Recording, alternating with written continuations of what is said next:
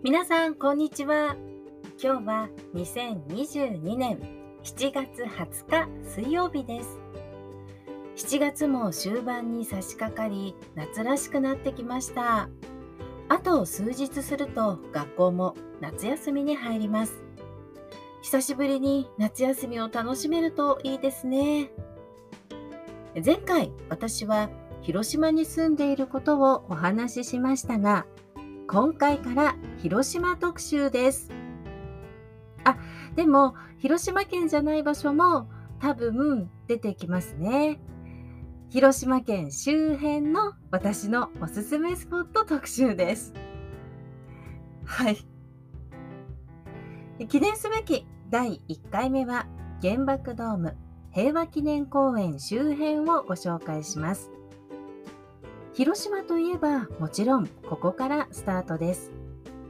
私は広島に住んでいるからこそ今以上に広島の歴史を十分に理解する必要があると考えています。もっともっと歴史に触れようと勉強中です。広島平和記念公園には数々の慰霊碑や記念碑があります。その一つ一つを訪れて、広島平和記念資料館、原爆資料館を見学することもお勧めします。原爆ドームの隣にある折り鶴タワーで過去から未来への広島を眺めてみるのもいいと思います。ここには折り鶴の壁というものがあって、その壁は平和への願いを込めながら折られた鶴が積み重なってできています。実際に折り鶴タワーでは折り紙で鶴を折って折り鶴の壁に入れることもできるようですよ。先日私も鶴を折ってみましたが、すっかり折り方を忘れていまして、たまにレッスンで生徒さんから鶴の折り方を教えてくださいと言われるので、練習しなくちゃなぁと思いました。原爆ドームはぜひ近くでゆっくり見て、その場所の空気を感じてくださいね。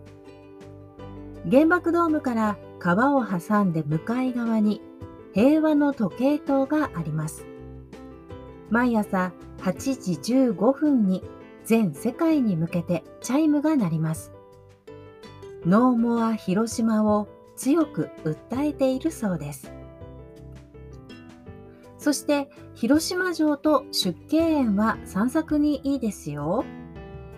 広島城の天守閣から見る広島市内の景色や出家園で大きな池がある日本庭園に足を踏み入れてみてはいかがですか？緑がとても多くて気持ちいいですよ。原爆ドームへは広島駅から路面電車が便利だと思います。20分ぐらいですね。今日は原爆ドーム平和記念公園周辺エリアをご紹介しました。なるべく写真もホームページで紹介できるように頑張りますので、ぜひ見てください。今日も最後まで聞いてくれてありがとうございました。めぐみでした。